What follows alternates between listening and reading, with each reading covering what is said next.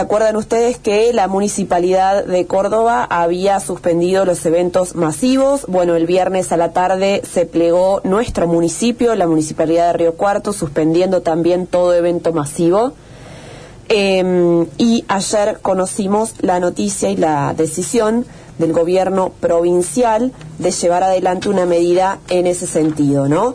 Eh, se prohibieron todos los eventos masivos hasta el 4 de enero, a partir de hoy y hasta el 4 de enero.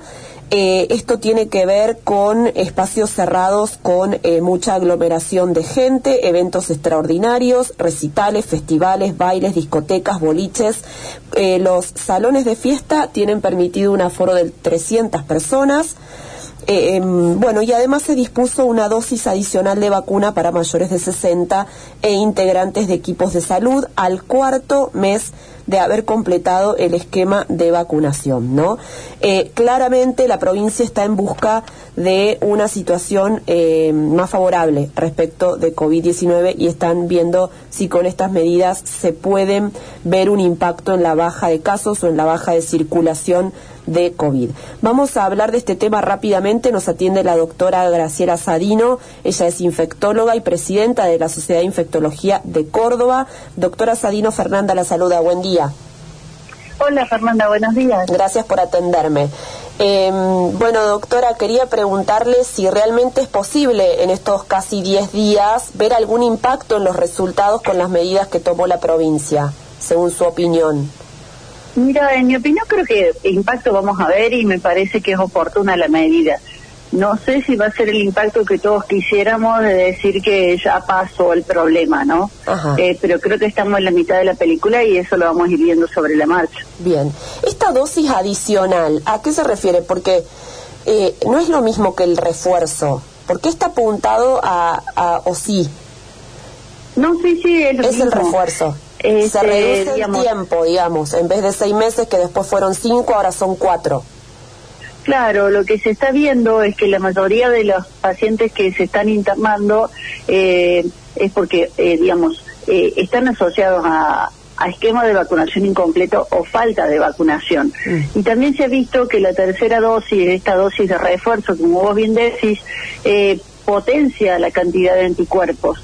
Entonces, eh, a los mayores de 60 años, este, por una cuestión de aumento del riesgo y al personal de salud por una cuestión de aumento de exposición, se propone acortar este periodo para tratar de potenciar esos anticuerpos y reducir la chance de que tengan formas clínicas graves. Ajá, bien. Que eso haría, sería, eh, también apuntan a que esas personas con alguna comorbilidad, por ejemplo, mayores de 60, no saturen el sistema de salud.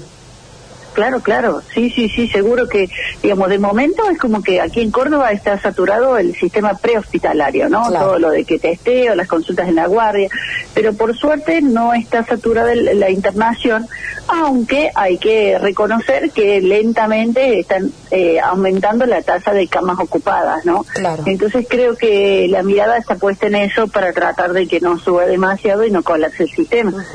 Bien. Bueno, ayer Córdoba tuvo eh, la cantidad de casos 2.406, la, masa, la provincia más alta de todo el país. Siempre eh, muchos infectólogos con los que hemos hablado aquí nos dicen, bueno, obviamente esos no son todos porque no se testea a toda la población, hay que multiplicarlo por tanto. ¿Cómo, es ese panorama hoy? ¿Cuántos más podría haber? O bien le pregunto cómo están la cantidad de testeos. Mira, la cantidad de testeo creo que eh, digamos hay que hay que mirarlo desde un punto de vista digamos como con espíritu crítico no una razón de que nosotros seamos la provincia que tiene más testeo es porque la que más digamos más, más casos positivos es porque la que más testeamos no este esa es una mirada. Pero además sabemos que esta variante es sumamente contagiosa y se está hablando este, en que es uno de los virus más contagiosos que ha habido, en el sentido de que es factible, yo le oí decir al ministro de Salud de la provincia el viernes, este, que se calcula que cada persona contagiada puede contagiar hasta a siete personas más. Entonces, estamos hablando de una tasa de contagiosidad muy elevada, ¿no? De esta variante. Entonces, eh, bueno. Claro, es un impacto importante en toda, en, cualquier situación cercana. Además es muy rápido, se habla de algunos segundos cercano a una persona contagiada. Ya, eso de la velocidad, digamos, del tiempo no, pero sí es como que eh, no, no, digamos, no lo tengo, no, medido. No, no, no, hay certeza absoluta que si son segundos, minutos, diez minutos.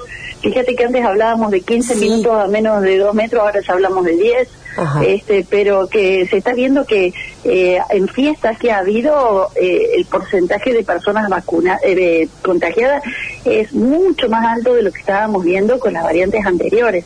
Así que yo creo que eso lo tenemos que tener presente a la hora de cuidarnos no descuidar el uso correcto del barbijo, la ventilación y si no se puede evitar la reunión, hacerlo al aire libre, ¿no? Para tratar de minimizar todo esto que vos bien decís. Claro.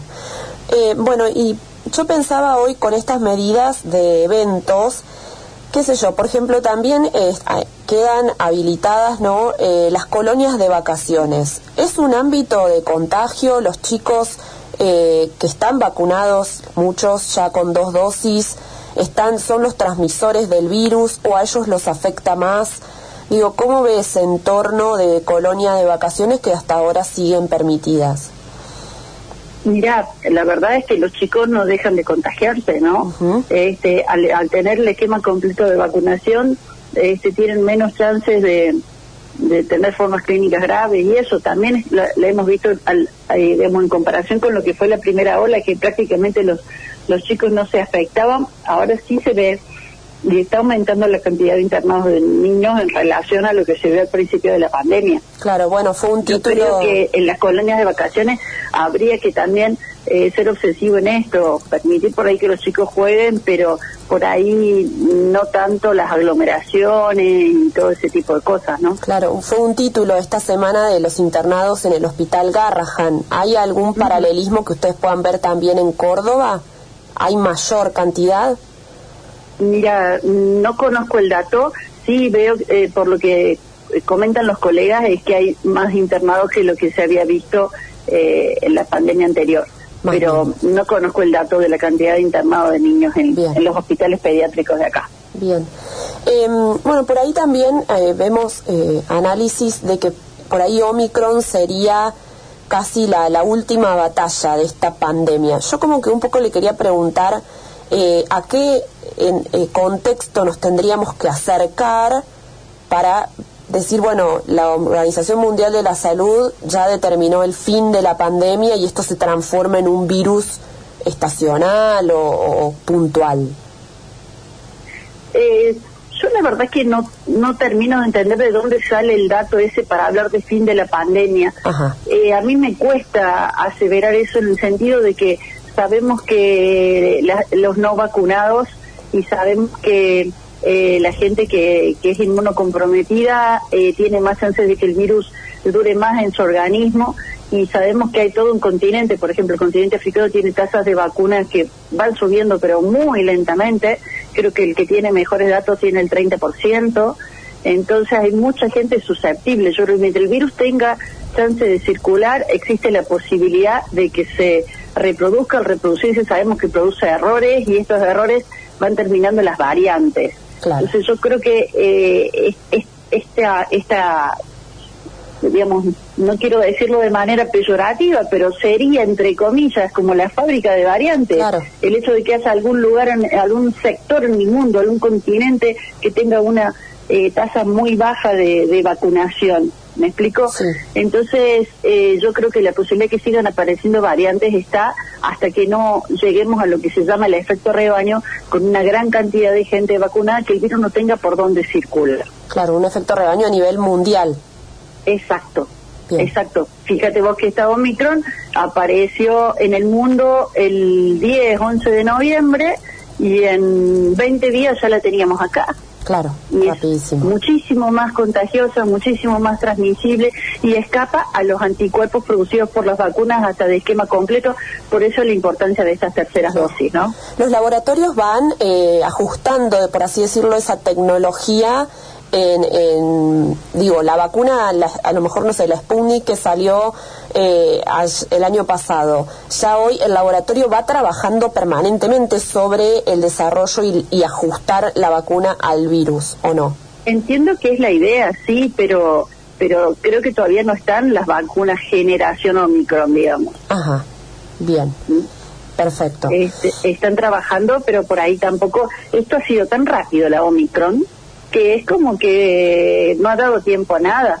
Eh, creo que se puede hacer, no es demasiado costoso ni complicado actualizar las vacunas y creo que a eso nos veremos como nos vemos con la vacuna de la gripe, que nos tenemos que vacunar todos los años con la cepa que, que circuló el año anterior, ¿no? Este, eh, o en el, más que en el año anterior, en el continente, digamos, en la parte, en el hemisferio norte, ah. y así se actualizan las vacunas todos los años. Acá creo que va a pasar lo mismo, pero mm, todavía no todavía no. Y bueno, ¿creen que, que digo, esto, esta nueva decisión implica cerrar muchos, eh, qué sé yo, discotecas, lugares de eventos? Ahora eh, también está por ahí toda la gente que no acata eso y se reúne de manera masiva en lugares privados. Eh, ¿cómo, ven ustedes la predisposición de la sociedad para, para acatar estas medidas? creo que es muy variable, pero creo que hay mucha gente que está tan cansada de esto de la pandemia que ya eh, eh, mentalmente ya consideran que esto terminó y eso nos hace daño a todos, ¿no? Yo invito a que la gente tome conciencia de que este esfuerzo es necesario para que podamos volver a tener todos este, la vida lo más normal posible, ¿no? Ahora, este, Córdoba está siendo el, el lugar, el epicentro de Omicron en el país y eso, sin entrar en pánico, tenemos que tratar de, concientizarnos de que es importante por lo menos hacer este esfuerzo, este, porque también estamos en vista a la temporada turística y hay mucha gente que vive de eso, este, hasta tenemos que pensar en eso para cuidarnos, para ver si medianamente la temporada turística se puede realizar sin mayores riesgos. Sin duda, ojalá porque bueno, han sido un sector muy golpeado y ahí se avecinan un montón de festivales que justamente son entornos eh, súper contagiosos, ¿no? Claro, claro, por eso creo que estos 15 días que, que se van a reducir todos estos eventos vale la pena para para ver si bajando los casos se pueden realizar con mayor seguridad de lo que vemos en este momento, ¿no? Bien. La última, doctora, eh, ¿está bien si decimos que Omicron no está afectando tanto el sistema pulmonar, sino más vías aéreas eh, altas? Eso, eh, hay publicaciones al respecto. de nuevo, es tan, tan nueva esta variante que, que hay cosas que con el tiempo vamos a poder aseverarlas, mm, digamos, con mayor tranquilidad, pero de momento parece ser que eh, afecta mucho más las vías aéreas superiores que las inferiores y eso sería parte de lo que explica eh, el hecho de que no haya tantas neumonías por COVID como vimos en olas anteriores. Bien, bien. Sería eh, el dolor de garganta por ahí un, primer síntoma, digo, y, a tener en cuenta. Sí, mira, los síntomas que se están presentando son dolor de garganta, congestión nasal, mm. eh, congestión sí, este, de vías aéreas superiores, este, la cefalea, el decaimiento como un cansancio extremo, sudoración así muy importante, sobre todo en la noche. Eh, no se están viendo alteraciones del gusto y del olfato. Mm. Este, así que bueno, todos esos síntomas que por ahí uno dice, no, me dormí con el aire acondicionado o estuve con el ventilador todo el tiempo o es alergia, no minimicemos esos síntomas, mejor consultar. Bien, perfecto. Doctora Sadino, muchas gracias por estos minutos. Gracias a ustedes, que tengan buenos días. Igualmente. Bueno, la doctora Graciela Sadino es infectóloga, por supuesto, y presidenta de la Sociedad de Infectología de Córdoba, eh, dándonos eh, un primer eh, panorama para arrancar esta semana eh, sobre, bueno, esta situación, ¿no? Omicron es la variante predominante en Córdoba, lo dijo la secretaria de Salud Gabriela Barbás ah, sobre el fin de la semana pasada, y estamos siendo el, el epicentro de Omicron en el país, ¿no? Ayer fuimos el distrito con mayor cantidad de casos eh, en toda la Argentina.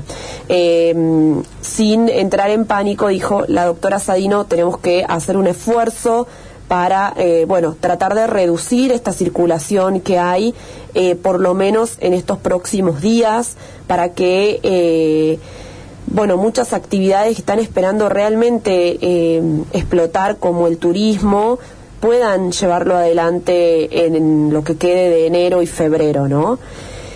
Eh, la verdad es que mm, eh, están muy preocupados estos sectores porque, bueno, vienen de temporadas sin poder realizarlo de, la mejor manera y necesitan, ¿no? Esta activación, pero también eh, necesitan de la responsabilidad de cada uno, ¿no? bueno, hablábamos de, de las reuniones masivas de manera privada, clandestina, como quieran llamarle, de hecho, aquí en nuestra ciudad, el sábado de la madrugada se, articularon eh, dos de esos eventos, ¿no? Eh, cuando ya a partir del viernes a la tarde regía eh, la disposición de la municipalidad de no, de no juntarnos, ¿no? De manera masiva. Bueno, entonces esas son las nuevas disposiciones. Los eventos eh, privados van a tener los salones de eventos, van a tener un aforo de 300 personas, no más que eso, y esto de la dosis adicional, ¿no? El refuerzo a cuatro meses para eh, el personal de salud y para los mayores de 60 años, porque claro, están viendo que muchos internados no tienen ese refuerzo, ¿no? Que justamente apunta a disminuir la gravedad, ¿no? De la enfermedad eh, en las personas. Eh, bueno, a seguir de cerca con esta situación, a ir a vacunarse, ¿no? Ya si necesitas el segundo turno, ya puedes ir directamente, eh, perdón, la segunda dosis ya puedes ir sin turno, no hay problema, están esperando allí. Vas con tu cartilla y si cumpliste el tiempo que hay que esperar de acuerdo al tipo de vacuna que recibiste, eh, te la dan sin que hayas sido citado. ¿eh? Bueno, hoy se van a realizar testeos en nuestra ciudad por la mañana en la plaza, 17 de octubre, allí en Presidente Perón Oeste al 700, de 8 a 10.45 van a estar ahí haciendo testeos desde el municipio. Por la tarde en Biblioteca Sarmiento, en Belizarao Roldán al 200, desde las 17 horas a las 19.15. Y además la herradura del Andino, como siempre, desde las 9 de la mañana hasta las 18 eh, allí en el Andino, justamente, Boulevard Ameguino, esquina Boulevard Roca, eh, van a estar realizando testeos hoy desde la provincia y desde el municipio, como les decíamos antes.